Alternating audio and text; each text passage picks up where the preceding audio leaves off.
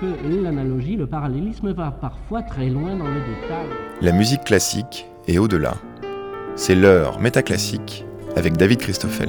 Sur la partition de certains préludes, Scriabine écrivait douloureux, déchirant alors que l'interprète peut être tenté d'y voir une indication de jeu et s'en saisir comme une demande du compositeur à donner à l'exécution de cette page des accents douloureux et déchirants, ces annotations peuvent aussi rester à l'état de témoignage d'un état d'esprit.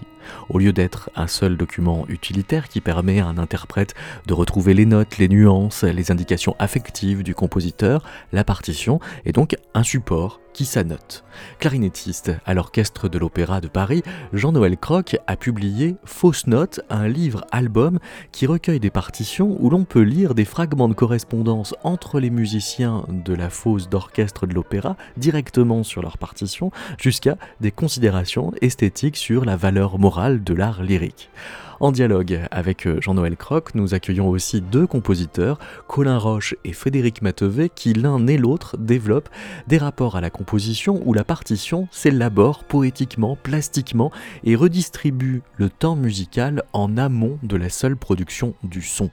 Plus que d'alimenter leur processus créatif, cette écriture investit le travail poétique de la partition en lieu et place de production musicale, au point qu'ils viennent de fonder la revue Document où solidairement la musique se réfléchit par ses confections documentaires et s'y déploie.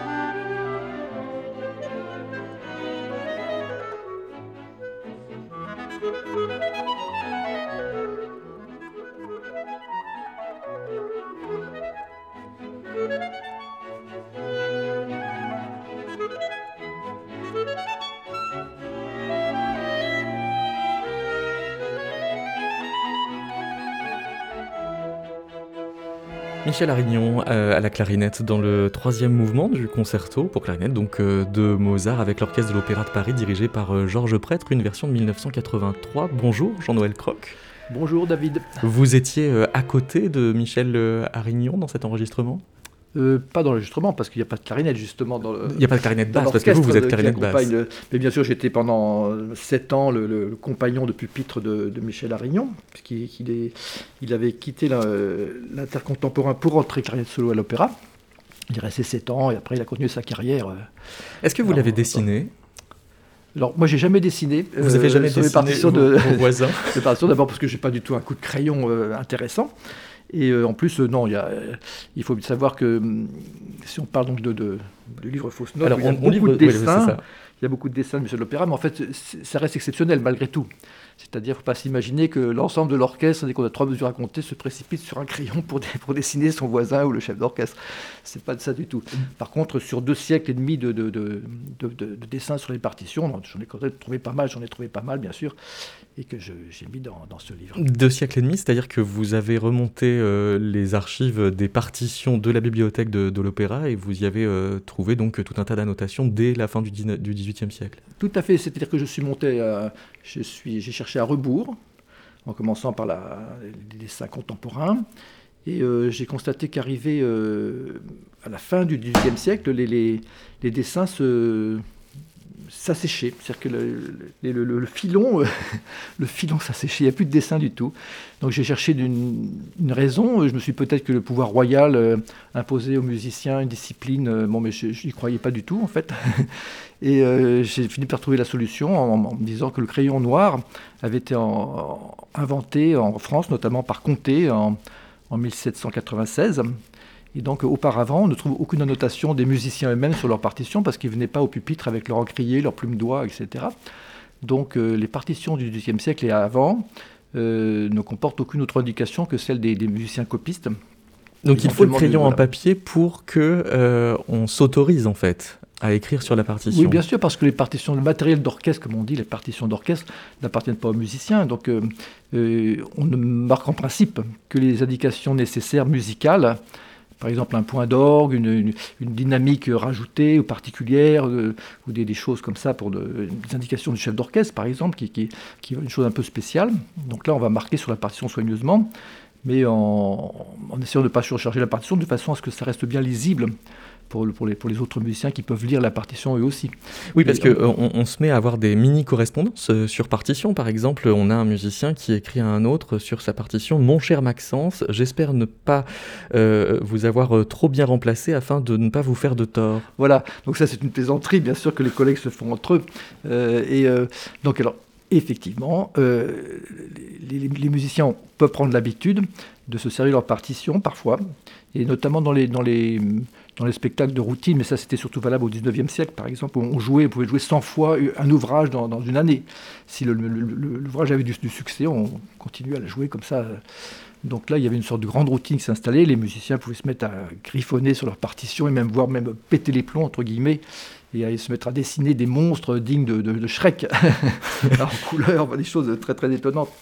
Mais euh, bien sûr, on peut, on peut parler aux collègues sur la partition, mettre une petite plaisanterie. Euh, comme, celui qui dit euh, le chef a demandé de rajouter vraiment un pianissimo exceptionnel. Donc euh, un collègue a mis PPPPP, comme ça c'est déjà un peu rigolo de mettre 6 P de suite, euh, puisque 3 suffisent en principe, pianissimo. Enfin, voilà, donc un collègue a rajouté étasseur. Bon, donc, devant le pianissimo puissance voilà, 7. Voilà, étasseur. ça veut dire c'est une plaisanterie comme ça entre collègues.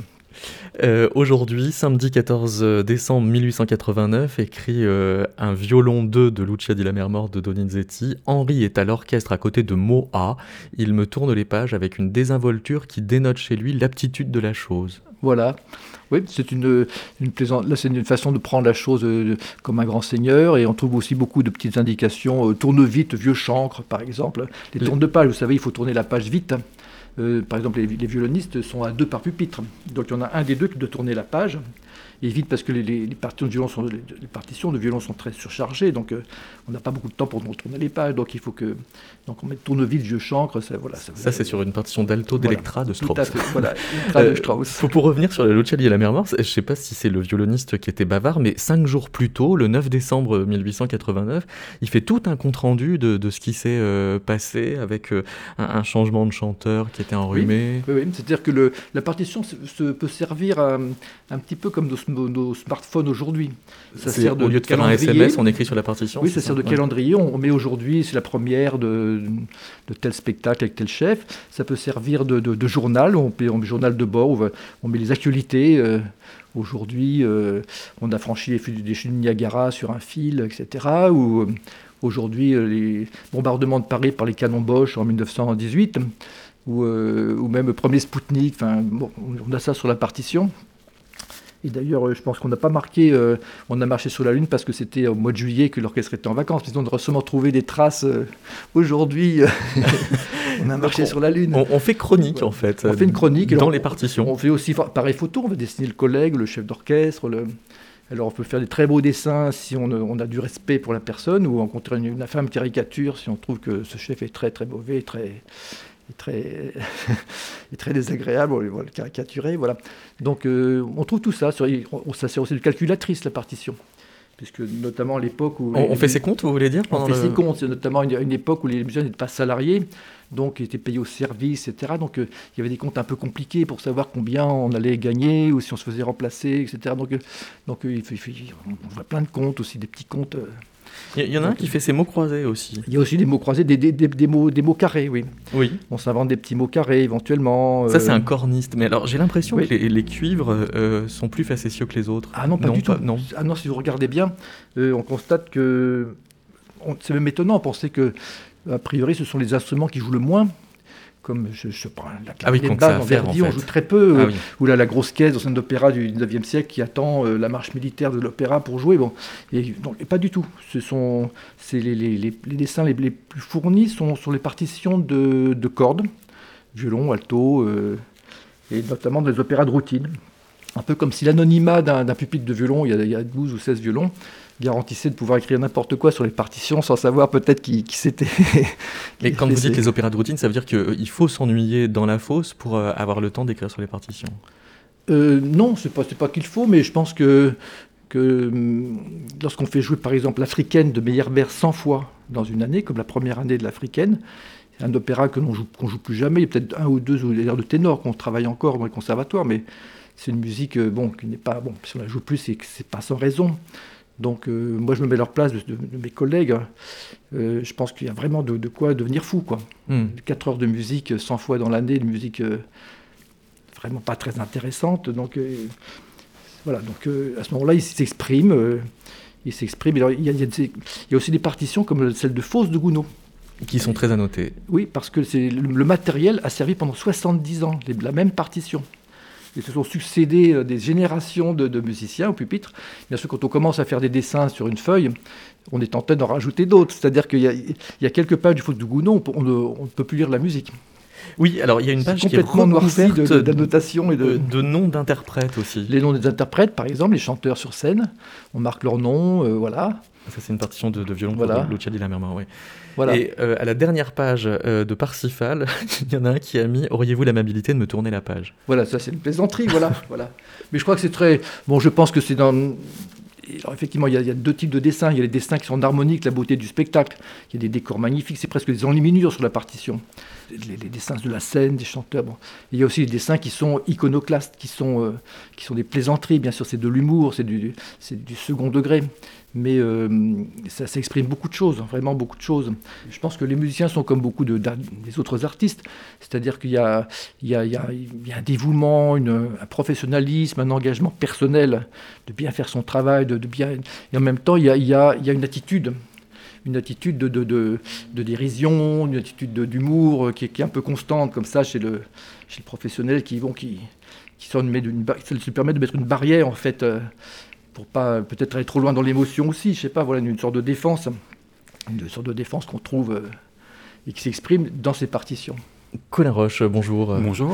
Euh, vous êtes euh, compositeur, vous avez été bibliothécaire à l'ensemble intercontemporain et l'une de vos activités, c'était de gommer précisément toutes les petite chose écrite au crayon de bois par les musiciens, c'était des blagues ou c'était juste des indications techniques Alors, moi, j'ai pas le souvenir de blagues. Euh, j'ai le, souvenir d'avoir des partitions plus ou moins annotées, mais, mais parce que dans la musique contemporaine, les annotations étaient absolument euh, nécessaires. Et surtout que les partitions, pour certaines, n'étaient pas tout à fait terminées. C'est-à-dire qu'il y avait quand même des moments où, euh, sur une partition, on trouvait des réécritures de, de certains des compositeurs. Et donc les problématiques étaient un petit peu différentes. La partition était quand même d'une certaine façon encore en train de se faire. Donc le, matériel même prêté par l'éditeur euh, nécessitait des changements permanents. Et j'ai quelques souvenirs, quelques anecdotes, euh, en particulier sur les pièces de Pierre Boulez qui changeaient euh, à peu près tout le temps. Donc c'était plutôt des, corrections de, de l'œuvre apportées par la répétition qui étaient consignées par les musiciens sur la partition. Absolument. On écoute l'une de vos œuvres, euh, une invention extraite de La robe des choses, interprétée par euh, un musicien de l'ensemble intercontemporain, justement le violoncelliste Éric Maria Couturier.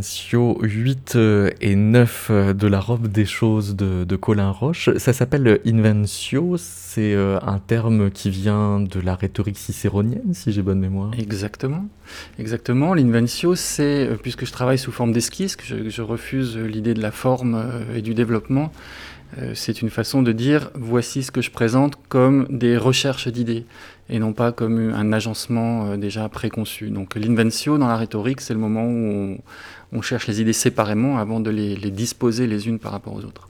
Et cette euh, recherche euh, d'idées, ça veut dire qu'elle vous tient à distance du papier à musique, que vous pouvez chercher ces idées sur des, carnets sans ligne, des, pages blanches? Oui, il se trouve que en plus cette pièce-là qui date de 2004, je crois, quand je l'écoute, j'ai l'impression que c'était une autre vie. Euh, disons que la, méthode de travail a énormément changé, mais en gardant toujours cette, euh, cette appétence pour la, multiplicité des supports de travail.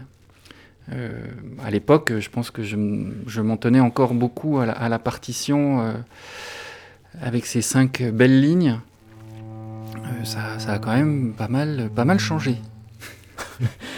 Euh, dans votre rapport au, travail, vous, pensez souvent à Ponge. Euh, enfin, on pourrait dire que la, poétique de, de, Ponge vous donne une sorte de politique de travail, on pourrait le dire comme ça? Absolument, c'était la rencontre avec Ponge, pas l'homme, mais le, poète a été comme pour moi de rencontrer mon maître, c'est-à-dire euh, l'impression que ce qu'il avait mis en branle dans son travail poétique était exactement ce que j'essayais de formuler à ma façon dans, dans la jeunesse de mon travail musical. Quand vous dites que vous refusez le, développement, c'est comme si vous refusiez aussi une sorte euh, de surplomb de l'énonciation sur ce qui doit valoir dans ce qu'on dit oui, mais je pense que je l'applique à beaucoup de choses dans la vie. J'ai l'impression qu'on peut dire les choses clairement et qu'à partir du moment où les choses sont clairement énoncées, elles n'ont pas nécessairement besoin d'être développées. Il y a un texte de Ponche sur lequel vous cristallisez particulièrement qui s'intitule Le carnet du bois de pin, euh, qui date du 9 août 1940, dans lequel on peut lire Chaque bois de pin est comme un sanatorium naturel, aussi un salon de musique, une chambre, une vaste cathédrale de méditation, et il met entre parenthèses une cathédrale sans chair par bonheur. il me semble que le fait qu'il trouve bonheur à ce qu'il n'y ait pas de chair dans cette cathédrale, euh, ça trahit justement peut-être la peur d'un verbe qui, surplomberait donc euh, la, situation. Oui, peut-être la peur d'un incontrôle, euh, mais je pense que chez Ponge, il y a quand même là un, une sacrée blague parce que je crois que cet homme aimait beaucoup la chair. Et... À l'autre chair alors L'autre chair je pense qu'il a beaucoup joué avec ça aussi. Ok. Euh, à noter une partition, c'est euh, la considérer comme euh, un endroit où on consigne des événements dont le déroulement sera donc l'œuvre. À noter une partition, c'est, j'ai l'impression, considérer que la partition est annotable, elle est changeable, elle est, elle est perfectible. Euh, moi, je me pose beaucoup la question, euh, je l'ai en tant que bibliothécaire d'orchestre et puis en tant que compositeur, de l'icône de la partition. Et de. Ça continue à me poser question, c'est-à-dire que j'ai même parfois envie de demander à mon éditeur de laisser la notation plus que la partition, ou en tout cas dans la partition, d'intégrer le fait que la notation fait partie d'une sorte de chemin de traverse et que la partition en, tant qu'icône, elle, elle, n'est pas réductible à sa, sa, finitude. Elle est, elle est, là, mais elle doit continuer à avoir cette, espèce de troisième dimension qui, qui est le, creusement de l'idée dans la partition.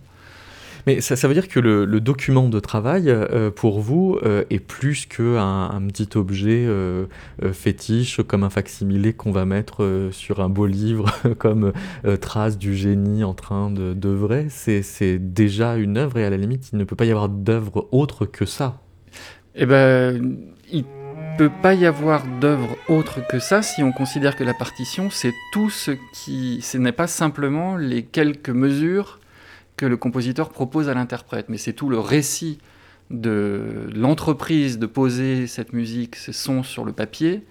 C'est ce récit, c'est le aussi la vie qu'il y a entre l'interprète et le compositeur, et que tout ça fait partition, pas simplement euh, une partition n'est pas finalisée à partir du moment où le compositeur l'a rendue à, son éditeur. Mais qu'il faudrait d'une certaine façon, et on en revient euh, au livre de Jean-Noël Croc, c'est je trouve que chaque interprète apporte quelque chose qu'on devrait presque laisser. Moi, je, mon oncle était Jean de Place, et enfin, il l'est, il est décédé. Et, euh, moi, j'ai toujours rêvé d'avoir une version de La robe des choses qu'on écoutait euh, précédemment, annotée par Jean. Et je trouvais qu'il faudrait que l'éditeur euh, accumule les versions annotées par les interprètes et non pas proposer à chaque fois une, une page euh, vierge, enfin non pas vierge du compositeur, mais vierge de l'interprète. Je trouve que pour un interprète, c'est très intéressant de voir comment l'a arrangé dans la façon de jouer euh, Jean de Place ou Éric Maria Couturier, ça n'a rien à voir. Il y, a, une chose qui est commune entre les, musiciens dans la fosse d'orchestre. Euh, Francis Ponge peut-être même Eric Satie et euh, Colin Roche, c'est de mettre des dates.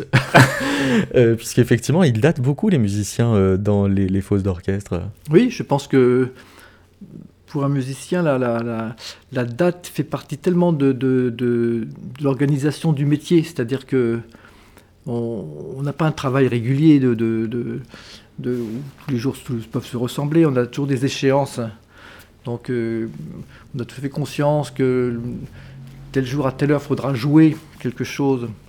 Et bon, et pas avant ni après. que je pense que c'est très important pour nous d'être prêts à jouer de tel jour à telle heure. Donc, euh, bon, quand on fait une première, la, première d'une création, c'est tel jour. Bon, c'est important pour nous. C'est pas c'est pas un jour comme un autre, quoi. je pense que, que les dates sont, sont importantes. Ouais, c'est vrai. Colaroche, vous tenez un, registre euh, et vous publiez euh, il y a quelque temps sur euh, Instagram à Paris le 28 mai 2018 de 9h41 à 23h50. Le cœur bat à 104 pulsations par minute à 4 temps, soit en mesure d'éveil. 20... Oui. 22 074. 22 074. Et le... cette litanie commence par 1. Oui. Et... Que j'ai pas dit parce que c'est entre crochets. le, crochet est utile puisqu'il est à la fois. Euh, il dit qu'on commence une journée par 1 et que le nombre de mesures euh, de silence est de 22 074. Un tacette de 22 074 pour le 28 mai 2018. C'est un projet que je mène depuis donc le 28 mai 2018, tous les jours, qui s'appelle le registre, qui est une sorte de de grand d'un un méta dispositif qui intègre justement tout ce qui est de l'ordre du non-écrit dans la partition, mais qui est quand même euh, chantier de création pour un, compositeur se lève, pense à la musique, se couche, pense à la musique, euh, dort et d'une certaine façon métabolise ce qu'il a pensé. Et tout ça, j'essaie de le mettre d'une façon assez poétique euh, à travers le registre, voilà, en exergue. C'est un méta-dispositif. Frédéric Matevé, bonjour. Bonjour. Vous parlez couramment de méta-atelier, de méta-instrument. Bienvenue dans Méta Classique. Euh, en, frontispice de frédéricmatevé.com, vous écrivez Rien n'est écrit dans le marbre. C'est pour ça que vous faites en sorte de considérer qu'en revanche, bien des choses peuvent être écrites sur une feuille de houx. Euh, oui, c'est important pour moi que, rien ne soit écrit dans le marbre. Euh, je pense que ça rejoint un peu ce que, ce que Colin disait tout à l'heure à propos de de, des annotations. Ça, d'une certaine façon, c'est. J'aime que, que, les choses glissent, quoi. J'aime le flux, j'aime. J'essaie, enfin, il y, a une façon d'essayer d'attraper ce, ce, ce, qui passe et ce qui glisse, euh, mais euh, c'est presque peine perdue. C'est peine perdue, mais vous le poursuivez quand même et vous inventez des dispositifs pour que ce soit possible. Pour essayer d'attraper. Euh, comment est-ce que attraper ce qui passe, ça peut être par exemple mettre une carte transparente avec un clavier de, de, piano sur des scènes naturelles et d'essayer de relever dans les, traits que dessine un paysage, une partition? Oui, en fait, euh, c'est ce, travail, donc, euh, une des façons de, faire, c'est de, trouver des outils euh, qui seraient autres que le crayon. Le crayon. ce qui n'empêche pas, évidemment, de se servir du crayon. Et une des solutions, enfin une des idées, pas une des solutions, mais une des idées euh, que, j'avais, c'était d'utiliser une carte transparente, suffisamment transparente pour laisser passer la lumière à travers, suffisamment translucide pour euh, pouvoir euh, renvoyer des reflets, et puis d'avoir une espèce de surface réceptacle qui me permettrait, dans, dans toutes circonstances, d'essayer de, capturer le moment à la fois euh, sonore et, visuel, et puis de le remettre sur le chantier, de le reproposer. Alors sur cette carte, il y a une, tablature pour piano, pour le dire simplement. oui, les, les, 12 touches, quoi, oui, de, l'octave chromatique. C'est ça. Et, euh, et, donc l'appareil photo me permet de, l'appareil photo, souvent l'enregistreur aussi, euh, parce qu'il est, il est, souvent pas loin, me permet de, capturer ce, enfin capturer c'est pas le bon terme, mais ni capturer ni enregistrer. Je sais de transcrire alors, parce que c'est une transcription ou? C'est pas la transcription se fera quand euh, quand elle sera remise sur le chantier parce que chacune de ces photographies va, va servir de, de, partition pour un interprète. Donc euh, là, à ce moment-là, au moment de la prise de, de photo, je ne sais pas comment le dire, je sais que c'est très proche du, de l'action d'enregistrer, euh, d'enregistrer le son d'une certaine façon, qui est le point de départ de, de ce, de ce travail. Euh, mais aucun des mots me convient et je, alors on va écouter ce que ça peut produire musicalement. C'est euh, enregistré le 27 juillet 2019. Voilà encore une date très précise.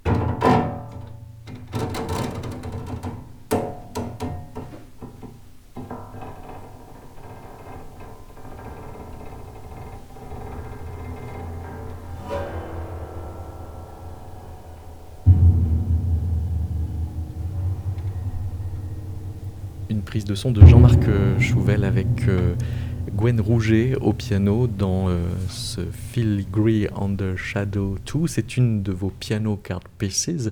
Euh, Frédéric euh, Matevé, vous jouez avec le mot score qui est l'équivalent, dit-on, en anglais du mot partition, mais il vous permet des, des jeux de mots comme underscore qui, pour vous, sont des, partitions incidentielles, on peut dire? Oui, alors, le, mot partition, je l'emploie toujours accompagné. Euh, parce que j'écris pas de partition de façon traditionnelle, et puis parce que parce qu'il me questionne beaucoup, euh, qu'évidemment la, racine de partition n'est pas du tout la même que celle de, score, et qu'il me semble que les deux permettent de, euh, en vis-à-vis permettent peut-être de, comprendre un peu plus qu'est-ce que c'est qu'une partition. Et euh, voilà, tout à l'heure, vous avez dit scorie. Et je l'ai noté parce que je me suis dit, tiens, c'est ah oui. Euh, ce, mot. C'est la même racine que. Oui, c'est la même racine que score et euh, ça m'a intéressé. Enfin, oui, le, score est plutôt du côté de l'entaille de la marque et la partition est plutôt du, du côté du partage et de la. Vous avez aussi arrêté votre réflexion sur un mot valise créé par Lawrence Alprin dans les années 60 qui est le mot motation je, me, suis intéressé à Alprine.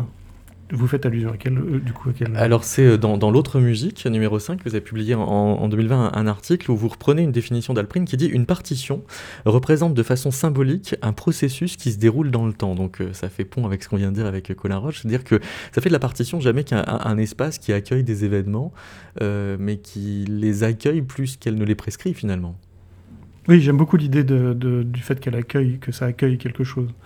Euh, ensuite, pour, juste pour, pour Alprin, euh, c'était un point de départ justement dans cet article pour, euh, pour essayer de voir dans quelle mesure la partition pouvait être étendue au sens où, notamment du côté de l'anthropologie et de l'anthropologie symétrique, quand on parle de script ou de scénario, la partition paraissait apporter quelque chose de, de plus de plus, de plus précis dans, dans ce dans ce que le script peut décrire, qui est plus quelque chose de très linéaire.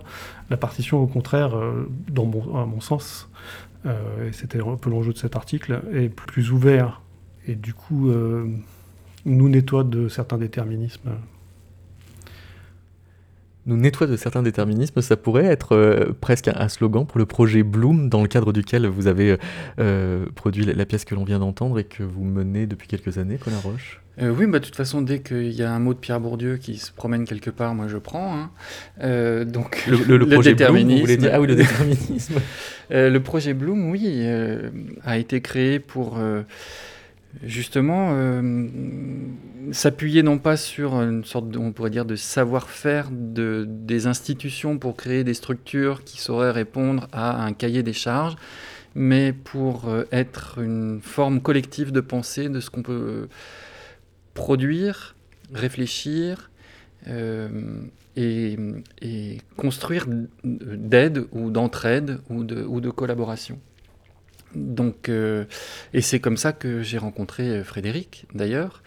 Le projet Bloom a lancé cette année, il y a trois ans, entre autres, entre autres choses, une sorte, ce qu'on appelait une académie, ce qu'on appelle le Cerisier, qui est un projet d'accompagnement artistique où on prend chaque année trois artistes, trois jeunes artistes qui se posent la question de, peut-être du déterminisme de, la musique comme on l'entend, mais surtout qui arrivent de champs différents et qui ont tous la question du sonore et la question du temps dans leur travail, que ce soit des plasticiens, des interprètes, des compositeurs au sens euh, classique. On les suit pendant un an et la première année, on a accueilli Frédéric, entre autres. Et puis on, on a beau, bien travaillé, beaucoup travaillé, et on s'est tellement bien entendu, on a tellement bien travaillé qu'on a décidé de continuer ensemble. Donc Frédéric a rejoint le projet Bloom l'année dernière et on a décidé de lancer euh, une revue qu'on a appelée Document. Document, pourquoi Document Frédéric Matevé Alors, c'est. Euh, pourquoi Document? Bah Parce que c'est historiquement une, revue euh, qui est assez importante dans notre champ et dans notre culture artistique, qu'il fallait trouver un nom et que l'idée de reprendre une revue et de, de, de, prendre une filiation, même si elle n'était pas, pas nécessairement évidente, hein, parce que Document euh, ne parlait pas euh, de musique, euh, c'était pas du tout le, principe, mais de, voilà d'avoir cette filiation avec des gens qui, qui étaient qui faisaient partie de notre histoire, par le biais de Georges Didier Huberman, parce que il me semble qu'à l'époque c'était suite à une lecture aussi. La ressemblance informe. voilà, la ressemblance informe. Donc il parle beaucoup de, Georges Bataille et de, la notion d'informe. On s'est dit que c'était une bonne idée de, reprendre euh, ce, nom et puis d'essayer de reprendre un peu la charte graphique. Et puis surtout l'idée, en ce qui nous intéressait, c'était vraiment cette rencontre qui était assez importante dans l'idée de document. Euh, de, la première version. Quoi. C'est cette, euh, ce, rapprochement à la fois entre les images et le texte qui, euh, qui faisait que les images devenaient autre chose que juste des illustrations, mais qui faisaient partie prenante du, corps du, de l'histoire, de ce qui était raconté dans le... Et ça, voilà, ça, je pense que c'était le point de départ, en fait. Et il y avait aussi, cette, dans, je pense, dans Documents de Léris et Bataille et, et, leur, et leur clic, il y avait une mise en tension permanente des idées euh, une mise en rapport avec euh, la science, avec l'anthropologie. Il y avait une espèce de volonté de ne jamais être dans un confort de, de, de, poser une idée. Et c'est ce qu'on voulait aussi pour Document. C'est à partir du moment où on pose la question d'une mise en abîme des arts du sonore et non pas juste de la composition classique post-IRCAM ou de, du son dans les arts plastiques, mais qu'on met tout ça en tension, on s'est dit que c'était assez propre à cette problématique qu'ils avaient déjà il y a 100 ans. Et ce qui me semble aussi euh, important dans, cette idée que documenter euh, un, travail euh, artistique est déjà en fait augmenter le processus créatif lui-même. C'est-à-dire c'est pas juste un accompagnement éditorial ou une espèce de médiation entendue au sens trivialisé du terme de médiation, mais quelque chose qui rentre à plein dans l'acte créatif. C'est ce qu'on voudrait. C'est ce qu'on on voudrait que la revue soit presque le, porte-voix pour des, actions manifestes, des écrits manifestes, et non pas des écrits analytiques ou musicologiques, mais que ça, serve vraiment de, un relais de, de vraies paroles. Alors c'est là que ça, pose euh, la question euh, dans euh, ce vis-à-vis avec le livre de Jean-Noël Croc, à savoir, au-delà de témoigner d'une convivialité qu'il peut y avoir dans la fosse entre musiciens, comment est-ce que ces annotations qui sont mises par les musiciens d'orchestre, de l'orchestre de l'Opéra de Paris sur, sur les, partitions, qu'est-ce que ça dit en fait? Par exemple, il y a un tromboniste qui note sur sa partition de, Faust de Gounod une citation de Courteline qui dit Le véritable artiste ne doit pas se complaire à ce qu'il fait, mais le comparer tristement à ce qu'il aurait voulu faire. C'est important, là, c'est pas une blague. Oui, pas du tout. Je pense que c'est un musicien qui, visiblement, a laissé pas mal de citations sur ses partitions. Alors, déjà, c'est un peu étonnant parce qu'on a l'image euh, d'un tromboniste. Euh, en général, historiquement, notamment sociologiquement, les, cuivres sont, sont souvent d'extraction sociale euh, humble, hein, d'une façon historique, issus des musiques d'instruments avant, euh, du nord de la France, par exemple. Bon, on a cette image-là.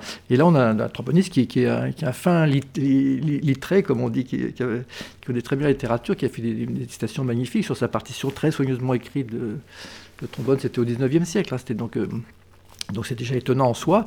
Et, euh, tout, ce qu'il dit est absolument vrai. Bon, c'est vrai que là, il parle de, cette, euh, de cette exigence que chaque musicien a en lui de, d'approcher une sorte de perfection et un, idéal auquel on n'accède vraiment jamais. Si vraiment on est très exigeant avec soi-même, on, sait qu'on on n'atteint pas vraiment ce qu'on voudrait atteindre. Donc, et ça, ça, ça, nous énerve, ça nous, rend, ça nous rend parfois même triste quand on a...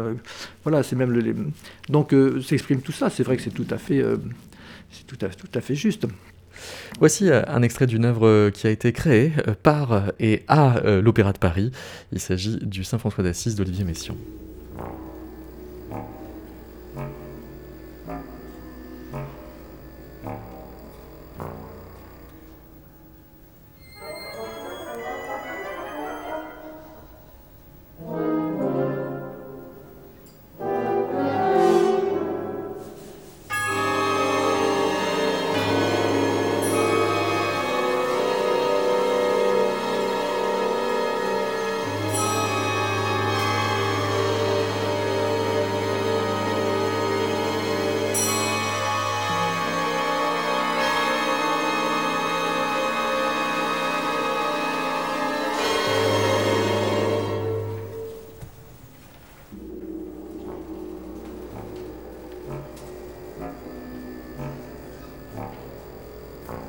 C'était vous qu'on entendait euh, à la clarinette basse, Jean-Noël Croc Oui, tout à fait. Dans l'entrée du lépreux, donc c'est le moment de Saint-François d'Assise. Voilà. Et je relate dans, dans, dans, mon livre qui est consacré aux compositeurs, parce qu'on trouve beaucoup de, enfin pas beaucoup, certains dessins de compositeurs, des caricatures ou des portraits vraiment très intéressants. Et je relate les, j'essaie d'expliquer les relations qui, sont été, qui ont été parfois tumultueuses entre les compositeurs et leurs interprètes, notamment quand il s'agit d'un orchestre symphonique, qui est tout à fait différent. Dans la musique contemporaine, on écrit, une, pièce pour un instrument solo avec un, pour un musicien qu'on connaît bien, on a un échange avec lui qui est le, compositeur, bien sûr, qui est, fructueux, qui, bon, on peut réécrire, enfin pas réécrire, mais enrichir l'œuvre avec l'interprète. Là, bien sûr, la partition est fixée, euh, toutes les notes sont en place, et, le, le, compositeur se dit que si tout est noté sur la partition clairement, euh, techniquement, ça doit fonctionner en quelque sorte. Et c'était très intéressant ce, ce, moment-là, quand on a déchiffré l'œuvre avec ses Josawa au pupitre. Saint-François d'Assise qui est extrêmement long. Et, et on a la première partielle de vent euh, qu'on a faite, partielle ça veut dire on n'était que les instruments en bois ensemble, mais très nombreux parce qu'il y avait six flûtes, six clarinettes, euh, six hautbois, etc. C'est un orchestre énorme. Et donc, euh, il s'est produit un sorte de petit incident minuscule, mais qui était révélateur de ce qui peut se passer et justement, par rapport à, cette idée de, de, complexité en fait, que, que vous évoquez hein, dans votre recherche de, création, je parle de, Colin et de, et Frédéric, Frédéric, en fait, d'être les, les, les, révélateurs de la complexité de, l'univers, en fait, et de ne pas chercher à simplifier les choses, au contraire d'être ouvert à toute cette complexité. Une partition peut être très, très réductrice à ce niveau-là si on s'en tient aux termes techniques. Et là, c'était produit une chose qui était amusante, c'est-à-dire que quand j'ai déchiffré chez moi cette partition de clarinette contrebasse de, de, de Messiaen, j'ai vu sur le passage qu'on vient d'entendre, on, entend une sorte de d'arc de sept notes, et c'était marqué piqué et fort. Et je me suis dit, oulala, ça va être horrible si je joue fort et piqué sur cet instrument. C'est une clarinette toute métallique, qui n'est pas très au point, parce qu'il n'y a pas beaucoup de recherche hein, de facture dessus, c'est un instrument qui est rarement joué, rarement construit donc euh, qui, est, difficile à. C'est pas très juste. Le, son, quand on force le son, ça devient ça, ça zingue, comme on dit en jargon de clarinettiste. Le son devient très nasal, devient très riche en harmonique aiguë. Donc, euh, oui, ça, ça, va être horrible. Bon. Donc, euh, quand on a fait cette première lecture avec Seiji Ozawa, c'était tout seul, il n'y avait pas encore l'onde Martonneau qu'on entend sur l'enregistrement.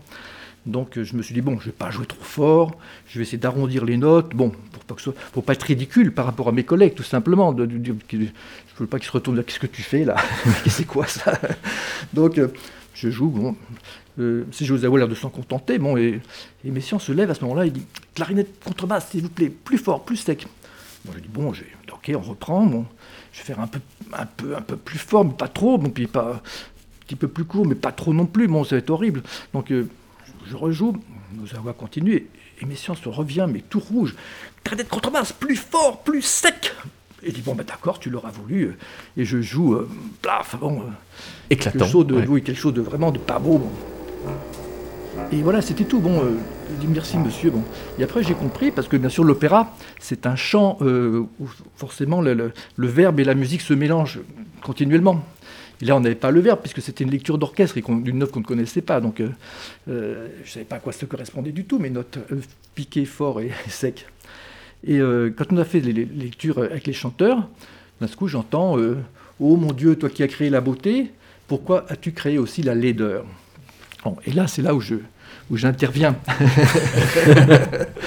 Donc j'ai compris voilà qu'il fallait que ce soit. Et après je me suis dit bon si Messiaen au lieu de m'avait expliqué simplement, là tu vois, c'est le lépreux qui arrive, euh, et Saint François qu'on parle à laideur, laideur du crapaud, les, choses, les choses très très dures, très, bon, la souffrance, quelque chose de bon. J'aurais dit, ok, d'accord, je comprends l'usage de mon instrument. Voilà. Et d'ailleurs après, Gérard Grisé, qui était bien sûr élève de, de, de, de Messiaen euh, Conservatoire, compositeur euh, connaissez bien sûr, m'a dit, euh, dans ses cours d'analyse de, de, musique, nous, disait que l'instrument le plus laid de l'orchestre, c'est-à-dire le mieux à même d'exprimer une certaine laideur, c'était la clarinette contrebasse. Voilà. Donc ce petit incident montre que en fait, euh, bah, à tout moment, il y, a, eu des, des, clashs entre les compositeurs et un orchestre, parce qu'un compositeur génial, comme pouvait l'être Verdi ou Wagner, par définition, a écrit des choses que, les gens ne connaissaient pas, bien sûr. C'est des choses du génie, c'est d'inventer quelque chose. Donc, euh, si, la, partition était trop n'expliquait pas les choses en quelque sorte, forcément, il y avait facilement des incompréhensions. Ce que, vous dites euh, aussi dans, ce livre euh, Fausse Note, c'est que euh, à travers tous ces dessins qui peuvent être aussi simplement des croquis d'occupation pendant des moments de répétition, on n'a pas d'autre chose à faire que, de dessiner sur sa partition, ça révèle beaucoup de choses de la sociologie de, de l'orchestre. Vous notez par exemple que sa féminisation est extrêmement tardive, elle date des années 70 du XXe siècle la, la, féminisation ah de, l'orchestre de Paris, de l'opéra de Paris. Ah bien sûr, oui, l'orchestre de l'opéra, c'était un des plus vieux orchestres d'Europe, hein, peut-être avec celui de Dresde, je crois. Il, il était fondé en 1671, je crois. L'orchestre, vraiment, il est resté en permanence euh, totalement pérenne. C'était étonnant dans son histoire d'ailleurs, malgré les révolutions, tout ce qu'on peut imaginer de changements de bouleversement. L'orchestre est toujours resté l'orchestre avec les mêmes musiciens au pupitre, qui ne sont ça, ils n'ont jamais été euh, perturbés par aucun événement social euh, ou historique. Donc euh, c'est une, une, force, c'est un héritage évidemment, mais en même temps c'est aussi un, une, une source de rigidité. Et effectivement, l'orchestre de l'opéra était le dernier orchestre en France à se féminiser, un petit peu comme l'orchestre de Vienne, par exemple, en Autriche. Donc, euh, et donc dès, que quelques musiciennes arrivent dans l'orchestre, elles sont caricaturées par d'autres musiciens sur les partitions Ah, pas dès que, non, non, non. J'ai trouvé un, quelques exemples. Deux trois dessins de. de, de, de, on voit un, portrait d'une violoniste que je reconnais moi-même. Euh, avec ses, ses, etc. Bon, qui est très joli, d'ailleurs, très, très, rigolo. Et puis donc, on voit des chefs euh, et des compositeurs qui sont euh, Alors, on voit des, on voit des, des compositeurs. Il y a des, Wagner n'a été que quelques semaines à travailler avec l'orchestre de l'opéra, parce qu'il a, il a fait son Tannhäuser, qui est le, qui était euh, arrêté au bout de la troisième représentation parce que ça faisait un scandale avec les abonnés. C'était, pas un scandale dû, aux artistes de l'opéra, c'était un, scandale qui était dû au public de, de, Paris qui ne voulait pas entendre ce, Wagner. Donc euh, il est resté que quelques semaines à travailler avec l'orchestre. Euh, Wagner n'a jamais dit du mal des musiciens en, tant que tel, en tant que niveau technique ou musical. Il était, plutôt satisfait du niveau de, musiciens. Il était désolé par le chef d'orchestre qui dirigeait son œuvre. Euh, il y a aussi deux dessins que j'aime beaucoup ce Richard Wagner. L'un représente, dessiné d'une façon malhabile par un trompettiste, mais on voit quand même très bien les trois trombonistes avec leur barbe et leur chapeau brandir leur instrument au-dessus de leur tête dans la fosse d'orchestre en interpellant le maître qui les regarde euh, très soucieux avec la partition en main. Et on peut imaginer les trombonistes qui disent euh, Maestro, vous, avez écrit pour le trombone en nut alors que nous jouons le trombone, en si bémol de Paris, donc on ne peut pas jouer. donc voilà, des gros problèmes comme ça d'orchestration qui se posent. Et un dernier dessin que j'aime beaucoup, c'est Wagner dessiné de profil d'un air très très circonspect, d'un air très très soucieux.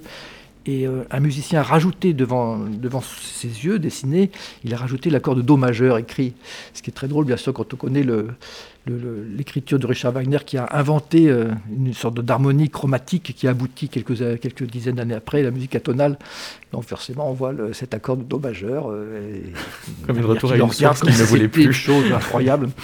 Ça dit bien quand même euh, la, la, hiérarchie sociale quand même, puisqu'il caricature entre musiciens et, compositeurs.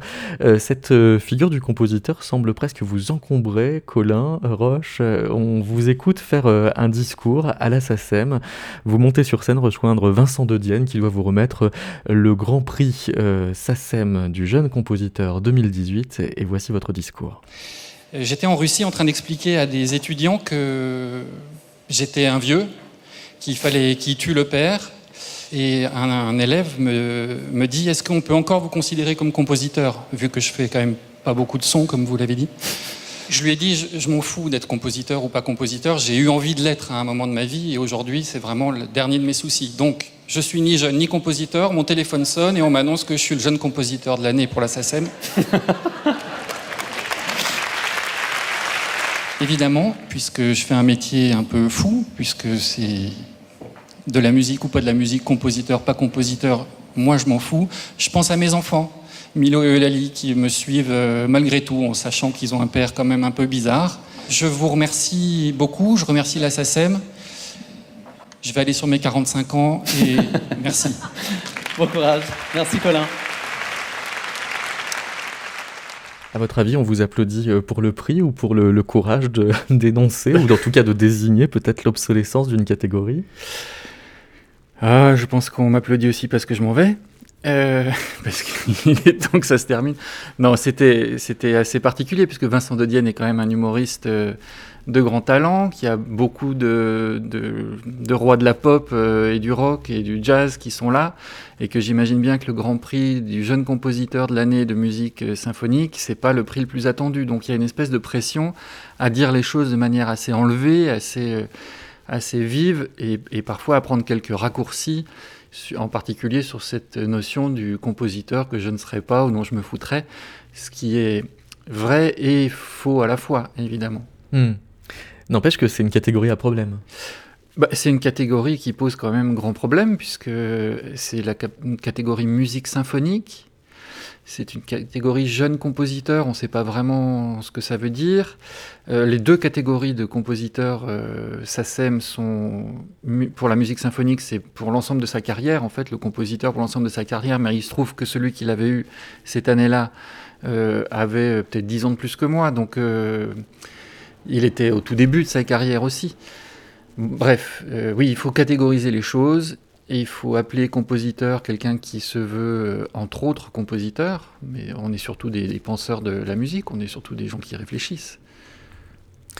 Frédéric Matevé, dans, votre cas, vous publiez euh, il y a quelques semaines sur le seuil euh, modalité d'écriture plastique et, sonore. Ah, modalité d'écriture plastique du sonore et du musical. Du sonore et du musical, donc déjà... C'est un peu long comme... Euh, oui, mais ça a plein de mérites, c'est que déjà, ça met une sorte de tension entre sonore et musical, vous dites que c'est pas exactement la même chose, et puis si les modalités d'écriture euh, peuvent être plastiques, alors ça fait que vous n'êtes pas si compositeur que ça, parce que vous êtes aussi plasticien, et qu'en plus, vous vous pensez comme artiste-chercheur. Alors, je ne sais, pas si je me pense comme artiste-chercheur. J'ai l'impression que, tous les artistes sont des chercheurs. Euh, je me positionne euh, pour les gens qui, ont besoin des catégories plutôt. Euh, je me sens obligé je ne sais pas si c'est euh, exact, mais euh, en tout cas d'essayer de, reproblématiser euh, qu'est-ce que ça veut dire artiste-chercheur et qu'est-ce que ça veut dire, notamment pour les universitaires, parce que c'est dans, leur, dans leur milieu que, ce terme a l'air de vouloir prendre beaucoup de sens, tout en oubliant que le travail artistique est nécessairement un travail de recherche et en, déplaçant le problème, c'est un peu ça le, sujet, en déplaçant le problème, euh, en inventant ce, terme, pour moi, il y a, le, déplacement du problème, euh, c'est-à-dire de, trouver où est-ce que se trouve la recherche, et je ne se trouverait pas du côté de l'atelier. Et euh, mon mon point de vue, et puis plus que ça, même mon, engagement, en tout cas, c'est de, de rappeler à l'ensemble de, gens qui pensent la, recherche-création euh, que tout ça se joue dans l'atelier et que c'est en priorité ce qui se passe dans l'atelier qui doit être considéré comme euh, les enjeux de la, recherche en art si, euh, si l'université veut continuer dans ce sens et pas aller le chercher ailleurs. Ce qui est un peu le projet de, document. Euh, document veut, euh, souhaite des textes qui sont des textes d'artistes euh, et des textes qui sont faits dans l'atelier. Et pas, pas, des, des, pas des métatextes, du coup. Alors c'est ça, il y, y, a des limites au méta. Colin Roche, documenter son, son travail, ce n'est pas le justifier. Enfin, c'est, en fait éviter la chair ou le surplomb. il s'agit, oui, justifier son travail, ça, ça à mon avis, ça n'apporte pas grand-chose euh, au travail. Euh, documenter son travail, euh, prendre le chemin de traverse de l'écrit pour mieux comprendre, c'est comme se dire je vais expliquer à quelqu'un ma démarche, ou je vais m'expliquer à moi-même ma démarche. Ça aide à la clarifier, ça aide à ne pas avoir à la... Ça aide à éviter le développement, à nouveau, finalement, c'est pouvoir dire en quelques mots, poser clairement, ça ces, névroses et, euh, et ces, petites... ces petites euh, euh, ah là là, je trouve pas mes mots ce matin, mais tout ce qui fait qu'on est imparfait et qu'on essaye de clarifier un propos pour arriver peut-être un jour à avoir un propos clair, droit, net, précis et beau.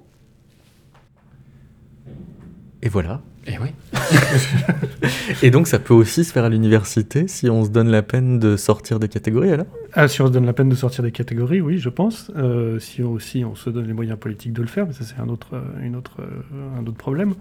Euh, ça peut se faire, en fait, ça, ça, ça s'est déjà pensé, c'est une utopie qui a déjà été, euh, euh qui a déjà été tentée par notamment par la discipline que je défends et qui est celle des arts plastiques euh, à l'université, euh, il se trouve que bah, aujourd'hui c'est plus du tout ce que c'est plus du tout le cas. On va chercher euh, on va chercher des, partenariats avec, avec des scientifiques, mais c'est le qui va être la caution de, de, ce qu'on va appeler la recherche-création.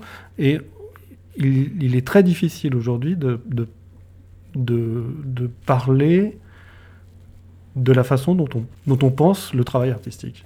L'écrit de l'atelier est vraiment très difficile à, faire valoir comme quelque chose qui aurait une valeur scientifique euh, euh, et une reconnaissance scientifique. Et l'œuvre, alors je parle évidemment pas de ce qu'on pourrait appeler l'œuvre, euh, qui devrait pouvoir ne, pas comment dire s'entendre comme un objet de spéculation. C'est ça, exactement. Et le et donc, euh, voilà, donc on n'aura pas posé ce problème-là, euh, on, ne fera pas de recherche-création. Y a autre chose qu'on devrait poser sur la table et qu'on essaiera avec documents, parce que moi c'est un peu un truc qui m'irrite euh, dans des proportions énormes, c'est qu'il y a quand même beaucoup, beaucoup de justifications d'œuvres, des justifications musicologiques, en termes d'histoire de l'art, d'œuvres qui ne disent rien. à partir du moment où une œuvre dit quelque chose, il me semble que le texte n'est plus justificatif. Il n'y a pas besoin de justifier un travail. Il y a besoin d'en parler, il y a besoin de le montrer, de le présenter, de, de le discuter, de le disputer. Mais certainement pas de le justifier. Et c'est certainement un peu incompatible avec une certaine euh, habitude de pensée euh, universitaire qui, euh, qui, a du mal à, à imaginer d'autres façons, enfin des, des, des, de nouvelles lignes d'horizon possibles pour pour la recherche en art. On ne fait pas de la recherche en art comme on fait de la recherche scientifique. Euh, il y a des catégories qu'on ne peut pas appliquer comme ça bêtement. Euh, euh, il y a des choses à inventer encore. Précisément parce qu'il est question de forme. Et donc de penser l'articulation au fond comme active. Merci beaucoup, Frédéric Matevé. Merci. Merci, Cola Roche. Merci, David. Et merci, Jean-Noël Croc. Merci beaucoup. On se quitte avec un extrait du Rossignol, une autre œuvre créée à l'Opéra de Paris, une œuvre de Igor Stravinsky.